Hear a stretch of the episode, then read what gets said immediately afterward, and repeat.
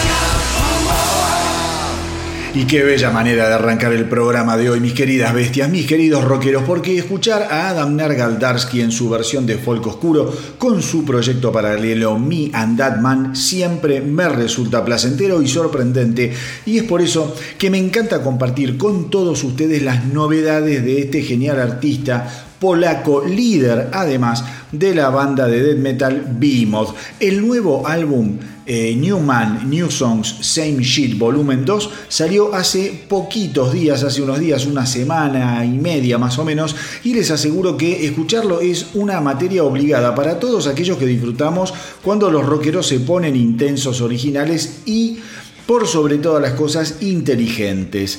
En este nuevo trabajo de Me and That Man participan junto a Nergal Darsky gente como Chris Holmes, Blaze Bailey, Gary Holt y Randy Blythe, solo por mencionar algunos de los músicos que lo acompañan en esta nueva aventura. Para mí este álbum sigue engrandeciendo eh, a la figura de este músico realmente fascinante y creo que le abre definitivamente las puertas a un nuevo perfil de seguidores, ya que poco a poco el arco iris de fans se va ampliando más y más con cada nuevo esfuerzo de este proyecto paralelo.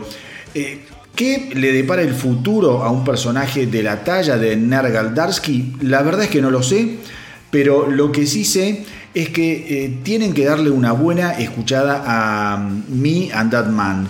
No me importa por dónde quieran empezar, tienen tres álbumes para poder investigar, así que arranquen por donde más lo prefieran, pero por favor no dejen de hacerlo. La canción con la que abrí este programa de El astronauta del rock fue justamente eh, Losing My Blues perteneciente a New Songs, eh, perdón, New Man, New Songs, Same Shit, volumen 2. Aprovecho también, como hago cada tanto, para contarles un poco sobre un libro que comencé a leer hace unos días y que fuertemente quiero recomendarles. Se trata de Running with the Devil, escrito por eh, Noel Monk y que abarca esos años maravillosos de Van Halen que fueron desde 1978 hasta 1985, o sea, lo que es la era eh, dorada, liderada por David Lee Roth. Hace un par de días, eh, con eh, motivo de este libro, hice un vivo de Instagram hablando en profundidad sobre esta maravilla. Así que el que quiera darse una vuelta por el Instagram del astronauta del rock será bienvenido,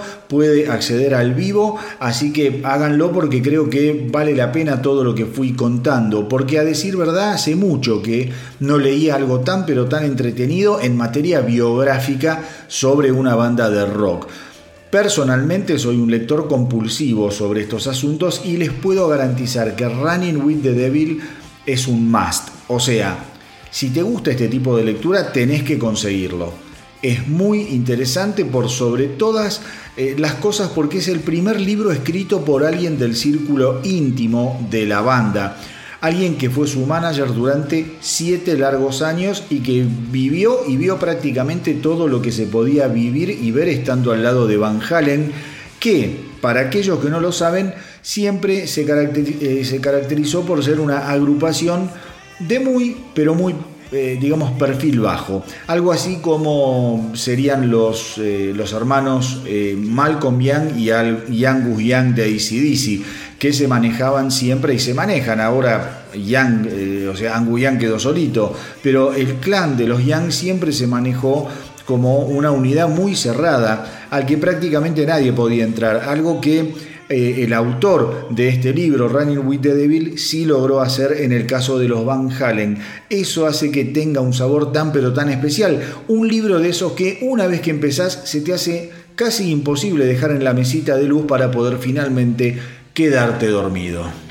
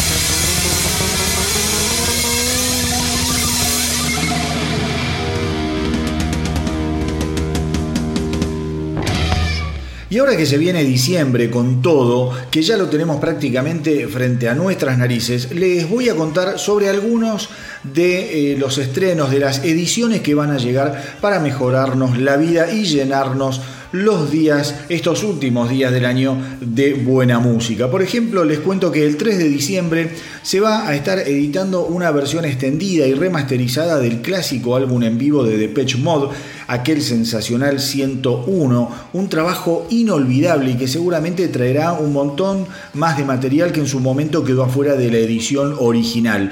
También va a estar llegando la edición especial del 50 aniversario de LA Woman de los Doors, último álbum de la banda y uno de mis preferidos a decir verdad, editado en abril de 1971, eh, solamente tres meses antes de que se produjera la trágica muerte de Jim Morrison en la ciudad de París. Un álbum con muchísimo blues encima y con clásicos como Love Her Madly, Riders of the Storm y obviamente el tema que le da nombre al disco LA Woman. Y otra de las ediciones que llegan el 3 de diciembre también es el muy esperado adelanto, eh, el EP eh, Hellraiser, muy adelantado, muy esperado, es una aventura generada por esos dos forajidos que eh, obviamente fueron o son, eh, en realidad fueron y son, ¿no? Porque uno es Kill Mister ya desaparecido y el otro el insólitamente vivo Ozzy Osbourne. Pero ahora vamos a escuchar un poquito de música y después seguimos con las novedades acá en el Astronauta del Rock.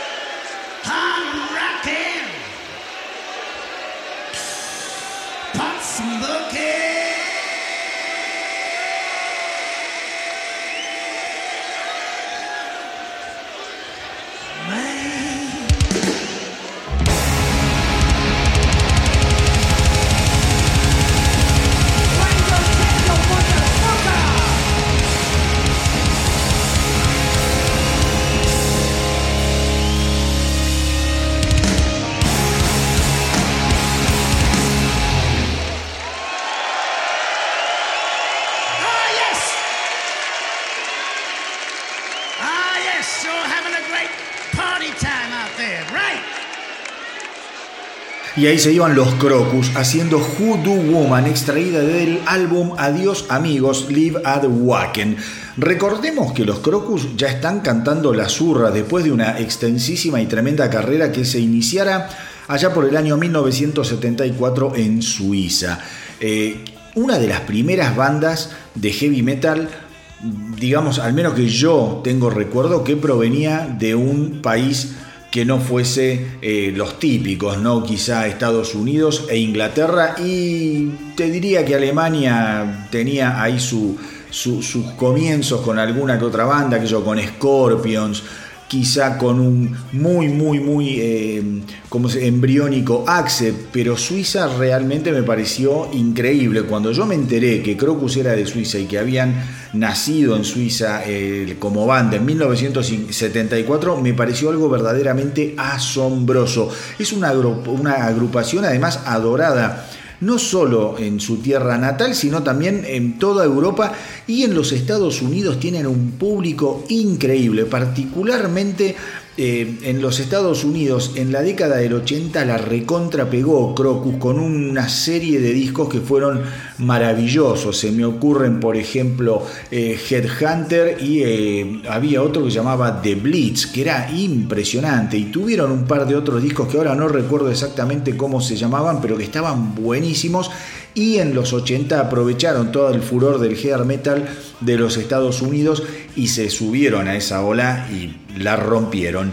Y eh, les comento también que eh, justamente en los Estados Unidos, cuando ya Crocus estaba terminando la gira de despedida, en los Estados Unidos, los promotores de Estados Unidos le comenzaron a pedir a la banda que por favor agregara una nueva sección a la gira para despedirse definitivamente del público americano y es así que lo van a hacer cuando toda esta locura de la pandemia se termine. Siguiendo con los estrenos del último mes del año, les digo que el 10 de diciembre van a llegar la edición especial por el 50 aniversario del disco Cahoots, el cuarto álbum de, de, band, en el que participaron, por ejemplo, Bob Dylan y Van Morrison, en un trabajo bastante más complejo musicalmente de lo que la banda venía haciendo a raíz de que todo el peso compositivo recayó nada más sobre el guitarrista Robbie Robertson, debido a que el otro compositor de la banda, Richard Manuel, estaba totalmente obnubilado por el alcohol en esa época. Una bandaza de band pero eh, digo muy complicada porque sus integrantes eran por decirlo suavemente, seres intensos. Les recomiendo que si no lo han visto aún, traten de ver el documental de Martin Scorsese de Last Waltz, que registra justamente el último show que diera The Band. Es muy impresionante porque el repertorio es decididamente genial y van a tener la oportunidad de ver eh, a The Band en acción junto a gente como, qué sé yo, Johnny Mitchell, Van Morrison o eh, Neil Young, en una de las escenas más geniales de la historia del rock, en la que Scorsese lo toma a Young en un primer, primerísimo plano y lo manda al frente tremendamente mal porque eh, claramente se ven restos de cocaína en sus fosas nasales. Una cosa maravillosa. Y ahora que me copé con The Band, les voy a proponer escuchar una de esas grandes versiones justamente extraídas de The Last Waltz, una canción con una tristeza tan pero tan inmediata que conmueve y espero, espero que les guste tanto como para meterse de lleno en la historia de una de las grandes bandas canadienses de la historia.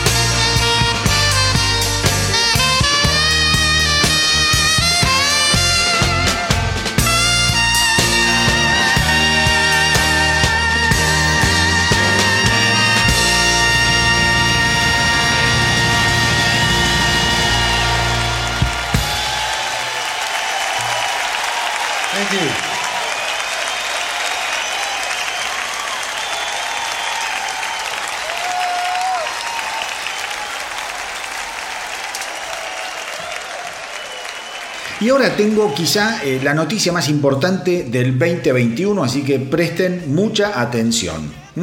Están ahí sentados, están quizá corriendo, caminando. Bueno, dejen de hacer cualquier cosa que estén haciendo porque esta noticia es una notición y es súper importante. Y es que KK Downing, el ex violero de Judas Priest, estuvo hablando esta semana y ¿saben qué?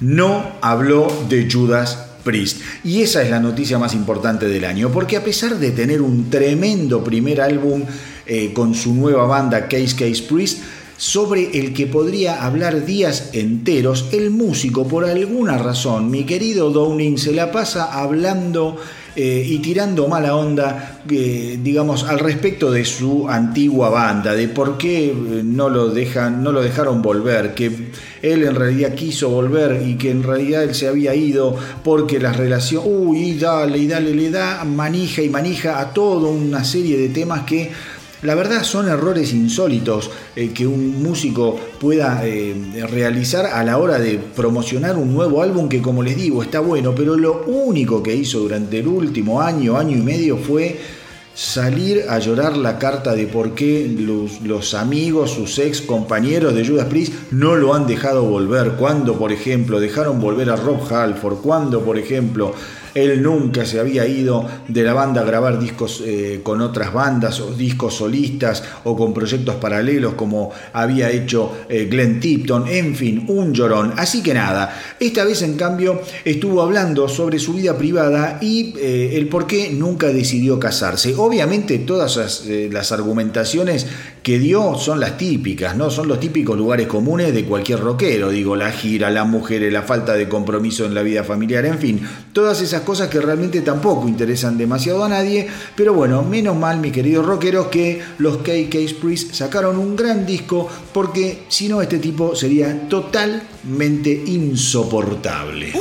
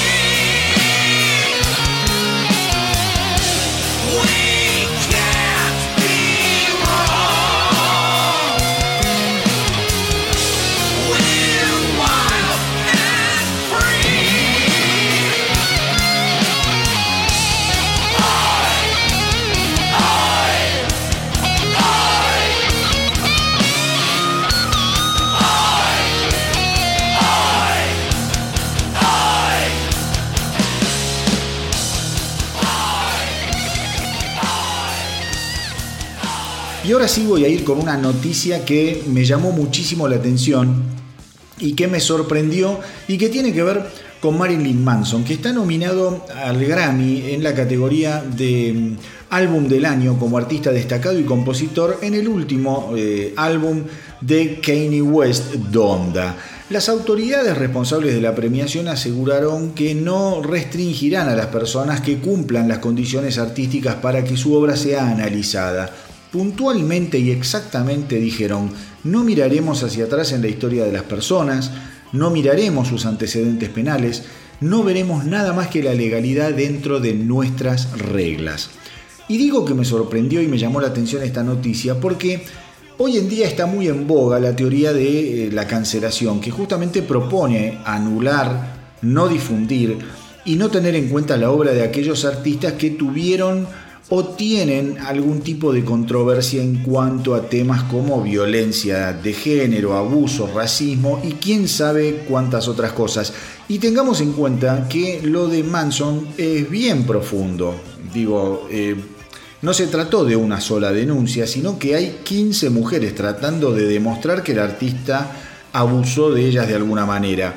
Y es interesante porque, eh, a ver, esto es interesante porque quién sabe si esto no es el comienzo de un replanteo más abarcativo sobre este tipo de cuestiones.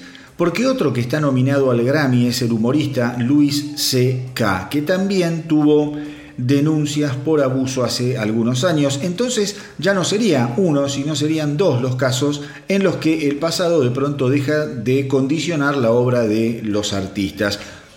Eh, cosa que hasta no hace mucho digo, era impensable, era impensado, justamente por lo que les comentaba al principio sobre esta nueva política, moda o tendencia cancelatoria. Como todo, ¿no? Habrá que ver cómo sigue la cosa, pero me atrevo a decir que puede ser que algo de toda esa tendencia esté comenzando a moverse para el lado contrario.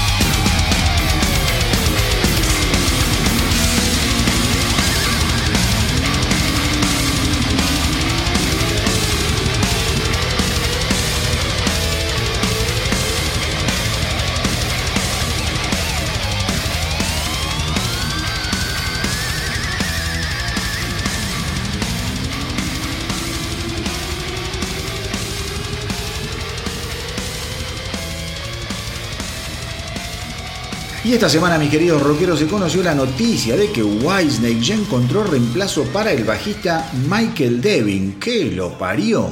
El tipo se paró de la silla y a los dos minutos ya se la habían ocupado. Estaba calentita la silla todavía. Increíble la rapidez de Debbie Coverdale.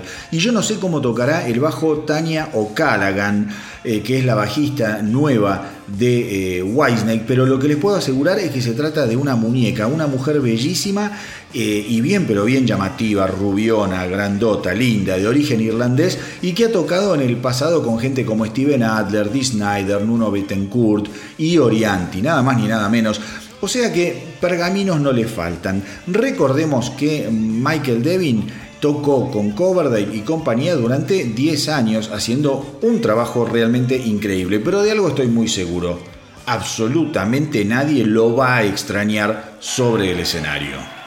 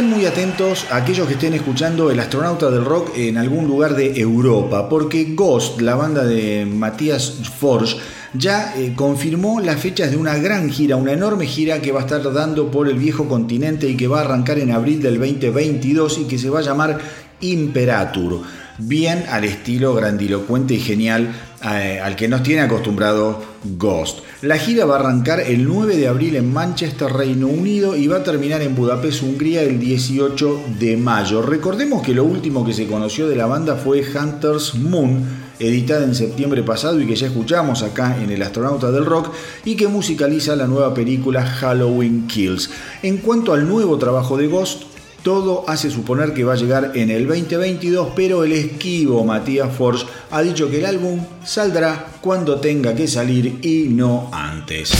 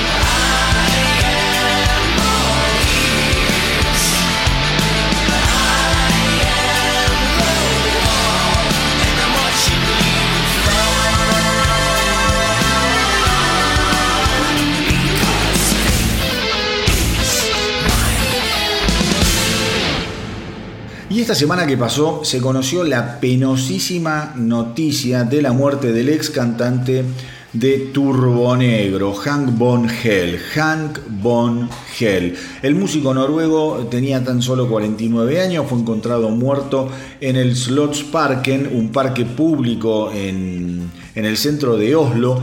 Eh, lo encontraron el viernes 19 de noviembre y la verdad es que Von Hell había tenido una vida complicada, cosa que hasta él mismo había admitido y aparentemente estos últimos meses había caído en una espiral bastante, pero bastante, eh, digamos, oscura, por decirlo de alguna manera.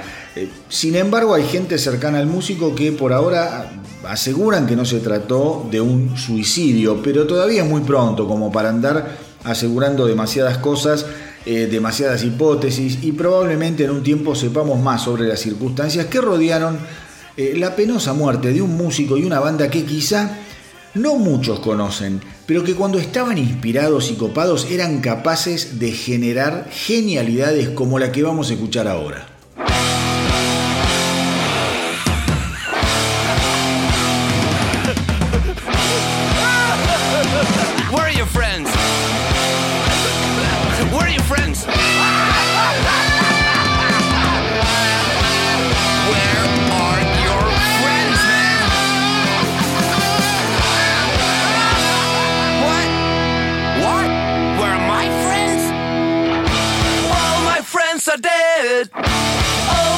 Thanks are dead. Get, get.